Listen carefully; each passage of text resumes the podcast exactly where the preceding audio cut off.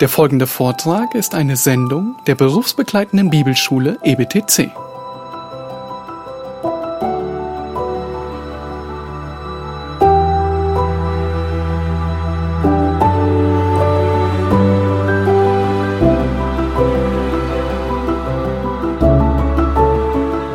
Schon wieder sieben, dreiviertel Minuten verloren gegangen, aber das ist auch okay.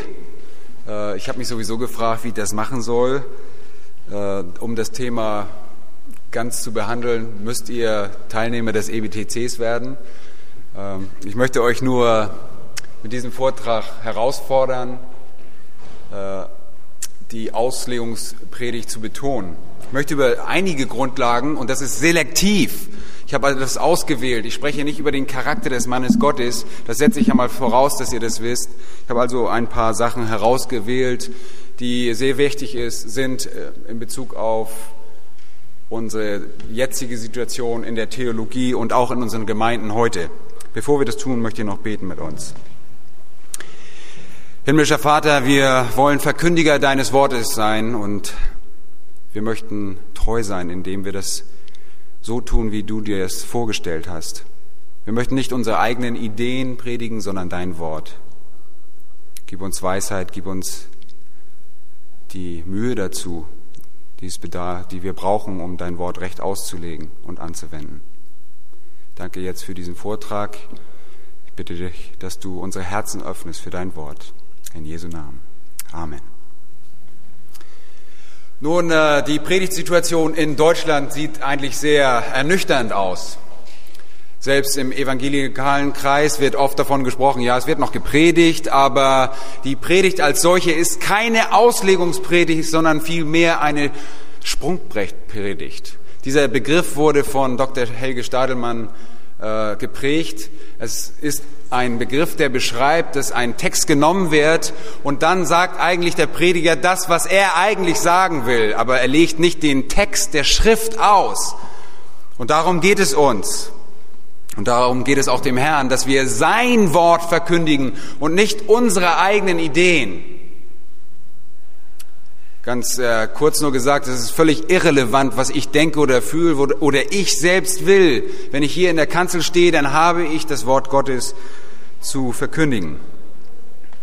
Nun, die Tendenzen in unseren Gemeinden heute und in der Kirche sowieso, in der Landes, in den Landeskirchen, ist weg vom Wort Gottes zu einem pragmatischen, äh, einer pragmatischen Methode. Es wird das getan, was scheinbar funktioniert. Man hat gute Erfolge, zahlenmäßiges Wachstum und das zählt. Aber letztlich ist das nicht, was der Herr von uns will. Nicht das zahlenmäßige Wachstum, sondern die Art der Predigt, wo es darum geht, um nur auf den Erfolg zu zielen. Nun, der, die Ursache ist vielfältig, kann nicht auf alles eingehen. Einer der großen Einflüsse ist, ist sicherlich die charismatische, und ich, ich rede hier von einem schwärmerischen, überbetonten Sinne des Gefühls.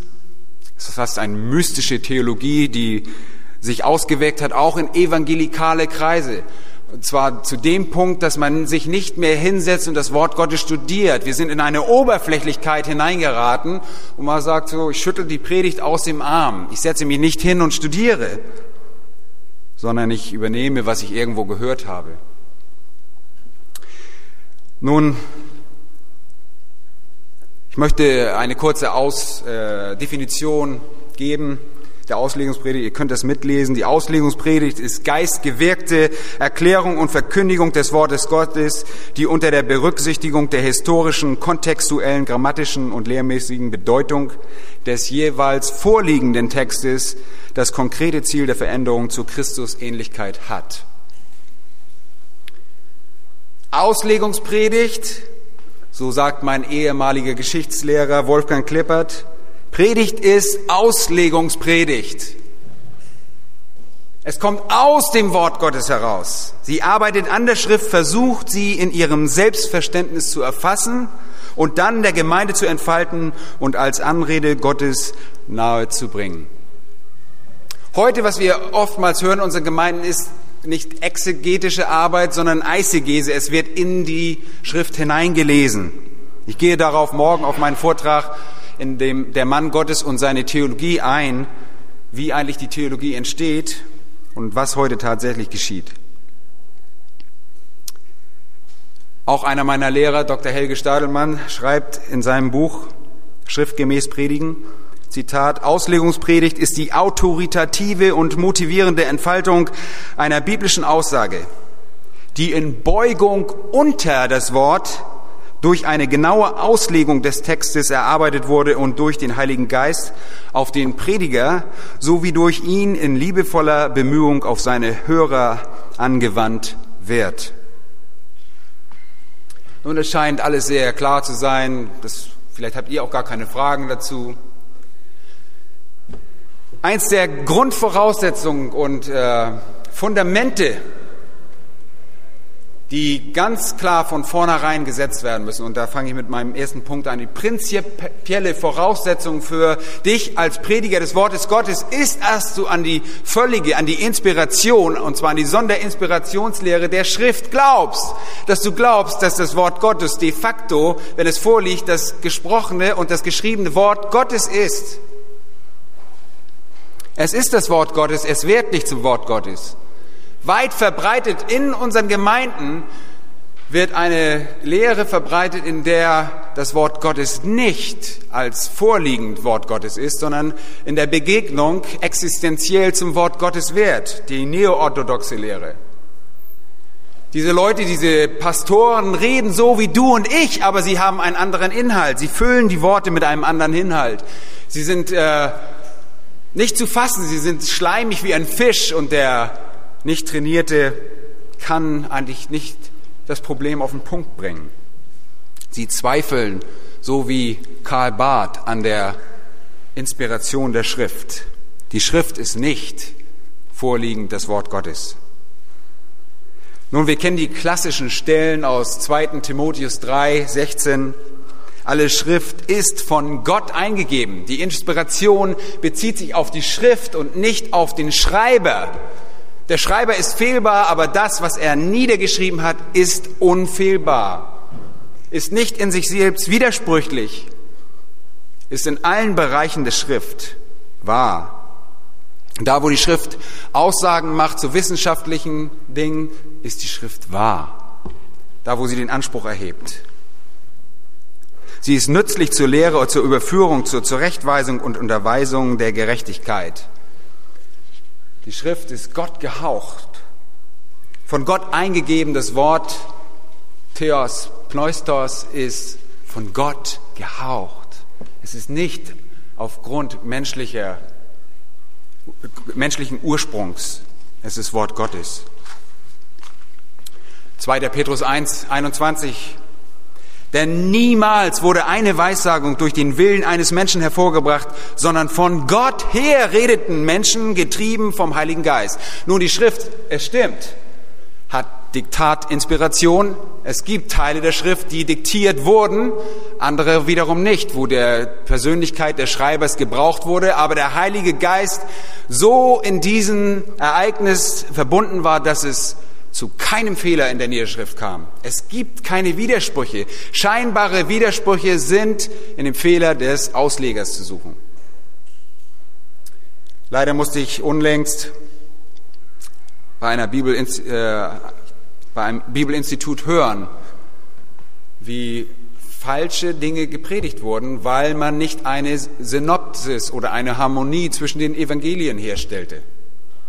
Wir vergleichen die Evangelien miteinander und stellen eine Harmonie her. Wir sagen nicht, oh, da wird so gesagt und auf der anderen Seite so. Ist ein klarer Widerspruch. Also kann die Schrift nicht eingegeben sein von Gott oder ist nicht inspiriert. Sie hat Fehler. Die Schrift ist nicht widersprüchlich. Sie hat keine Widersprüche. Sie sind scheinbare Widersprüche. Das Problem ist bei dem Ausleger, nicht bei Gott. 1. Thessalonicher 2, 13, die Thessalonicher haben es sehr gut verstanden. Als Paulus kam, um dort Gemeinde zu gründen auf seiner zweiten Missionsreise, schreibt er aus Korinth, da heißt es in 2.13, und darum danken auch wir Gott unablässlich, dass, als ihr von uns das Wort der Kunde von Gott empfangt, ihr es nicht als Menschenwort aufnahmt, sondern wie es wahrhaftig ist, als Gottes Wort, das in euch, den Glaubenden, äh, auch wirkt. Sie haben gemerkt, dies ist nicht nur ein Paulus, der da irgendwelche Meinungen von sich losgibt, sondern es ist das Wort Gottes. Und das ist eines der Grundvoraussetzungen für dich als Prediger. Wenn du nicht an der Inspirationslehre der Schrift, und wir haben die Chicagoer äh, Erklärung auslegen, wenn du nicht an dieser Inspirationslehre festhältst, dann kannst du nach Hause gehen. Du weißt nämlich nicht, was du predigen sollst. Du entwickelst eine mystische Theologie, die nicht auf der Objektivität der Schrift basiert baut.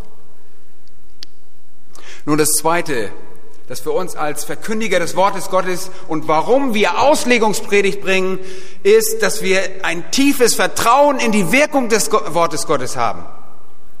Derjenige, der das Wort Gottes nicht predigt, sondern Geschichtchen erzählt und tolle Sachen, Erfahrungen und wer weiß was alles erzählt, der kennt die Wirkung der Schrift nicht. Das ist das große Problem. Wir glauben an die Wirksamkeit, an die Macht des Wortes Gottes. Da heißt es, erstmal, 1. Thessalonicher haben wir gerade gelesen, sie wirkt in den Glaubenden, aber davor bringt sie uns auch zum lebendigen Glauben an Jesus Christus. 1. Petrus 1, 23 heißt es, ihr seid wiedergeboren, nicht aus vergänglichen Samen, sondern aus unvergänglichen, durch das lebendige und bleibende Wort Gottes. Es ist das Wort Gottes, das unser Herzen verändert. Ich bin nicht gläubig geworden, weil mich irgendjemand so toll beeindruckt hat, weil er so ein cooler Typ ist, dem ich gerne folgen wollte, sondern weil das Wort Gottes in meinem Herzen gearbeitet hat. Jakobus unterstreicht das in Kapitel 1, 21, da heißt es, deshalb legt auch ab alle Unsauberkeit und das Übermaß der Schlechtigkeit und nehmt das eingepflanzte Wort mit Sanftmut auf, das eure Seelen zu erretten vermag.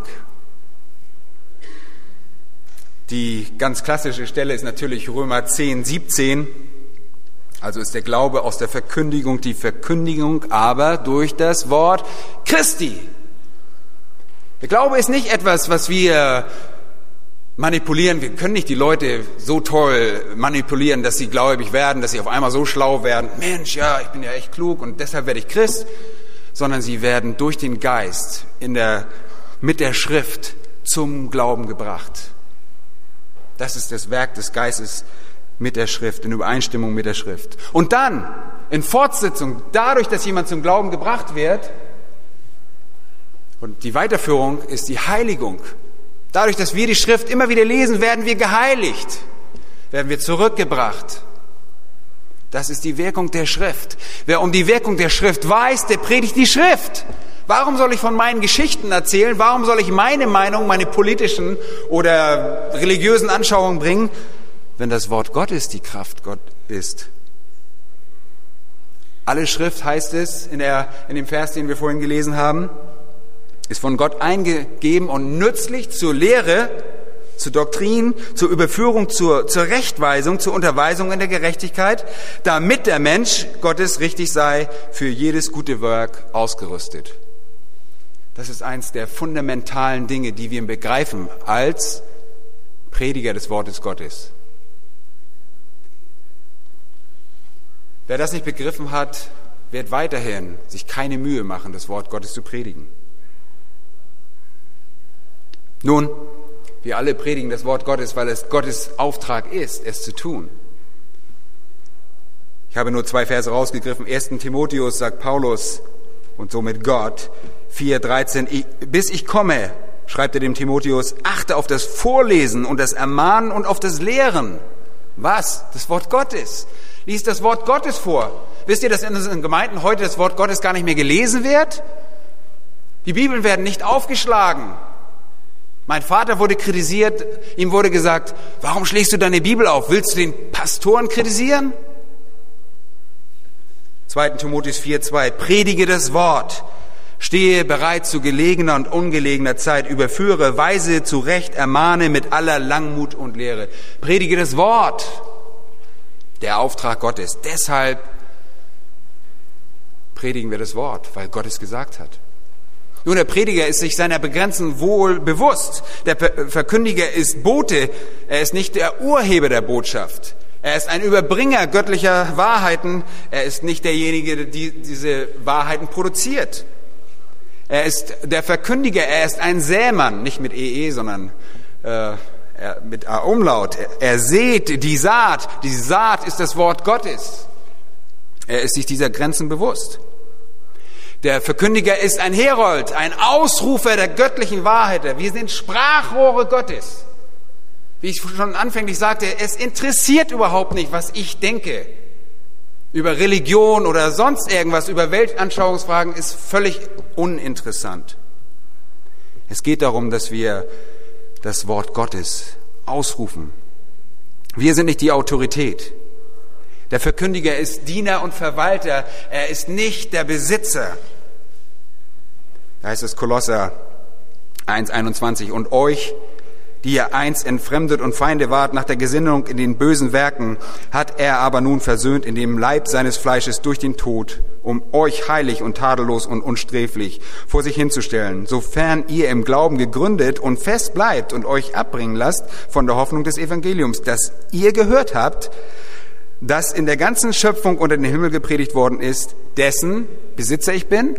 Nein, dessen Diener ich bin. Paulus, das ist ein Diener des Wortes Gottes. Wir sind nicht die Besitzer göttlicher Wahrheiten, sondern wir bringen diese. Wir sind Verkündiger, nicht Autor. Nochmal der Punkt. Wir sind Darreicher göttlicher Nahrung, geistlicher Nahrung. Wir sind nicht der Koch. Wir fabrizieren nicht unsere eigenen theologischen Anschauungen. Dieser Grenzen sind wir uns bewusst. Das ist fundamental für die Auslegungspredigt. Nun, ich muss mich beeilen, deshalb renne ich zum vierten Punkt. Der, der Ausleger weiß auch, wie die Auslegungspredigt im Verhältnis zu den anderen theologischen Bereichen oder der Theologie steht. Und das ist ein, etwas ganz Wichtiges. Auf diesem Schema sehen wir vier Ebenen. Auf der ersten Ebene die biblische Einleitung, biblische Sprachen und Hermeneutik. Die zweite, die biblische Exegese. Drittens, will ich nicht alle aufzählen, die vierte Ebene ist die Auslegungspredigt. Der Verkündiger des Wortes Gottes weiß das richtige Verhältnis von der Auslegungspredigt zu diesen anderen Disziplinen. Und da ist eine gewisse Hierarchie eine gewisse Rangordnung, die eingehalten werden muss. Und wenn sie verdreht wird, gibt es eine Katastrophe in der Auslegungspredigt. Hier geht es einmal um biblische Einleitungsfragen. Die Einleitungsfragen beschäftigen sich mit Hintergründen. Wer oder was hat geschrieben? An wen? Was sind die kulturellen Hintergründe? Was sind die Philosophien, die vorgeherrscht haben? Eine Liste von Fragen, die beantwortet werden müssen. Dieser Bereich der Theologie beschäftigt sich auch mit äh, der Textkritik, der Textfindung. Welcher der Urtexte, die wir ja nicht mehr haben, wir haben nur Abschriften, welche Abschriften, welche Familien von griechischen Texten äh, zum Beispiel ist zu bevorzugen. Ihr, ihr wisst ja alle, dass wir oftmals an Schriften kommen oder wenn wir Bibeln vergleichen, eine Bibel sagt so, die andere sagt so. Welcher Text ist denn jetzt der bessere Text? Dieser Bereich gehört dazu. Diese Fragen müssen grundsätzlich geklärt werden. Textkritik, in der sich äh, leider die Evangelikalen nicht sehr investiert haben. Dann ist da der Bereich der biblischen Sprachen. Auch da sind wir als Evangelikale faul geworden. Wir haben es den Liberalen überlassen. Die Liberalen bringen die besten Nachschlagewerke heraus. Aber die Evangelikalen tun sehr wenig. Biblische Sprachen. Wenn wir einen französischen Schriftsteller studieren, lernen wir Französisch. Wenn wir die Bibel studieren, dann wollen wir so viel dran geben, wie wir können, die Originalsprachen zu lernen. Ich weiß, dass das nicht jeder kann. Aber zumindest können wir ein Grundverständnis haben, damit wir mit gewissen, mit gewissen Werkzeugen arbeiten können. Das wollen wir an unserem EBTC vermitteln, dass man mit diesen Werkzeugen wenigstens arbeiten kann. Dann ist dort der Bereich der Hermeneutik. Die Hermeneutik ist die Wissenschaft der Auslegung. Da werden die Regeln der Interpretation festgelegt, die dann im nächsten Schritt in der Exegese angewandt werden.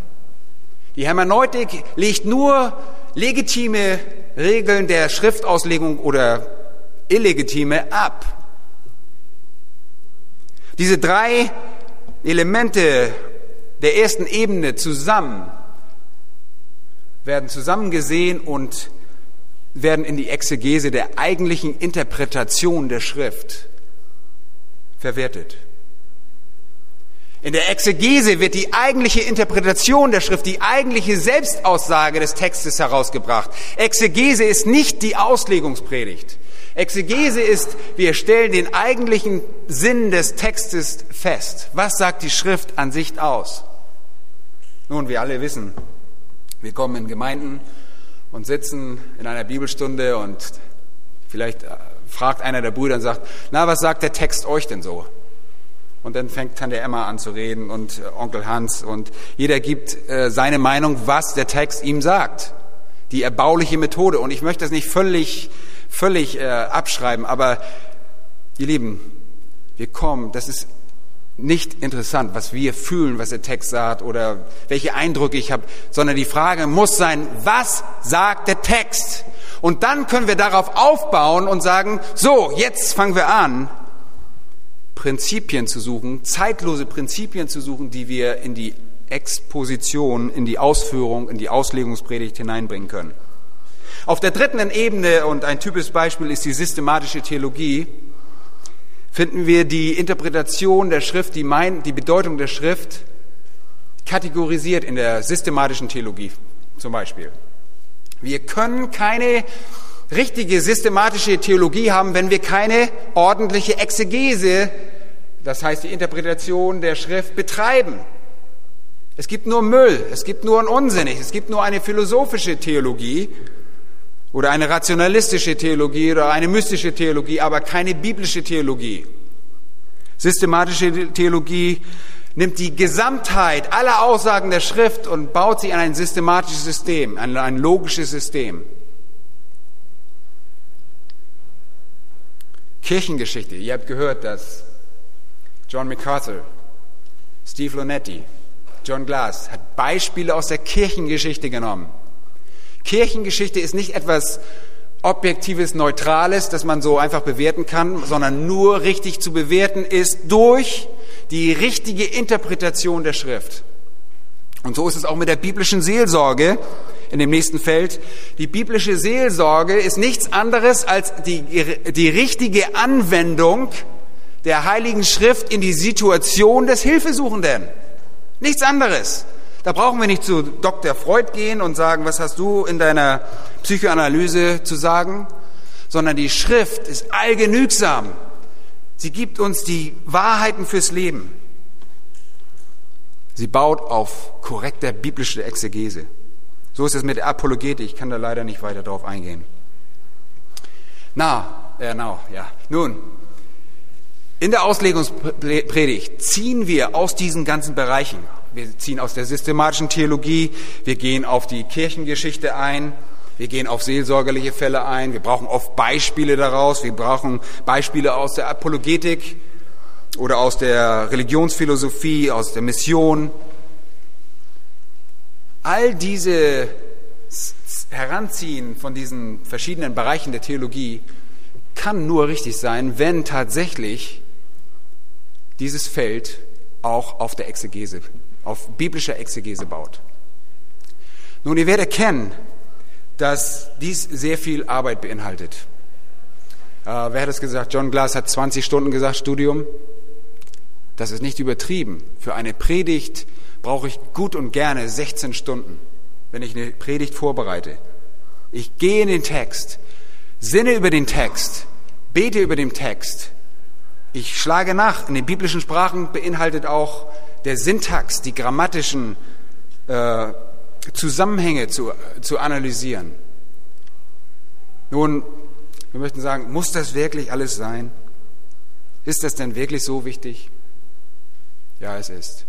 Wir können nicht sagen, lass uns doch mal einfach so versuchen. Es geht nicht. Das macht kein Arzt. Wie würdet ihr euch fühlen, wenn ein Arzt sagen würde, ja, ja, lass uns mal die Medizin nehmen, das wird schon irgendwie hinhauen. Vielleicht mal 500 Milligramm, schätze ich mal so ungefähr, und dann werden wir mal sehen, ob er überlebt. Oder ein Statiker. Der Statiker sagt nicht, wir nehmen so und so viel Beton und so viel Stahl und dann knallen wir das irgendwie zusammen. Die Brücke wird schon halten, sondern da wird in ganz präziser Berechnung eine Brücke erstellt oder ein Gebäude gebaut. Und so muss unsere Theologie, so muss unsere Auslegungspredigt aufgebaut werden. Sonst produzieren wir leider nicht das, was Gott will. Wir haben heute Morgen gehört, es geht bei der Auslegungspredigt nicht um uns. Machen wir uns doch frei von diesem Druck, dass wir auf einmal hunderte Leute um uns haben müssen. Sind wir doch nur treu, treu im Kleinen, das Wort Gottes auszuarbeiten es ernst zu nehmen, zu glauben, dass es Kraft hat, den Menschen zu verändern. Ich glaube, es, es, besteht in vielen Kreisen ein Druck. Sie wollen schnell Erfolg haben und sie schämen sich, dass nur zehn Leute um Tisch sitzen und das Wort Gottes studieren. Sie wollen schnell Erfolg haben. So wie Moses, der auf den Felsen eingeschlagen hat, hat Erfolg gehabt. Das Wasser kam raus, aber es war nicht richtig, was er getan hat. Wir wollen das, was wir tun, zur Ehre Gottes tun. Eines Tages werden wir als Verkündiger Gottes vor Gott stehen und er wird fragen, was hast du mit meinem Wort gemacht? Da steht kein anderer daneben und wird sagen, naja, du war ja ganz gut oder nicht, sondern da wirst du vor Gott stehen. Ich möchte uns, ich muss leider schon aufhören, es tut mir leid, äh, dass ich bis zum Absturz komme. Es ist aber so, Biblische Exegese muss der Auslegungspredigt vorausgehen. Wenn wir das uns behalten können, einer biblischen Exegese. Und das ist so leicht gesagt.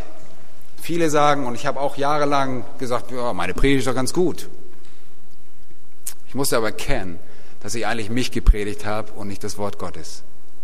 Möge der Herr euch Gnade schenken und eine tiefe Liebe zu seinem Wort, ein, ein Überzeugtsein von dem, was ihr tut und euch wirklich diese Treue zum Wort Gottes schenken.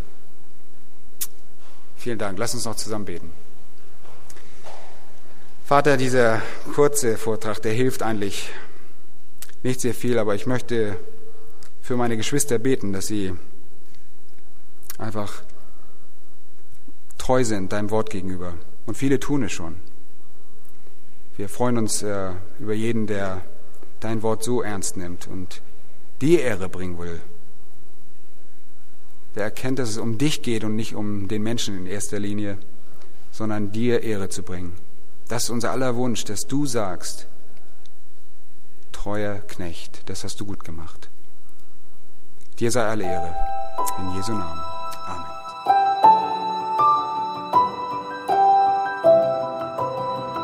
Diese Sendung war von der berufsbegleitenden Bibelschule EBTC. Unser Ziel ist, Jünger fürs Leben zuzurüsten, um der Gemeinde Christi zu dienen. Weitere Beiträge, Bücher und Informationen findest du auf ebtc.org.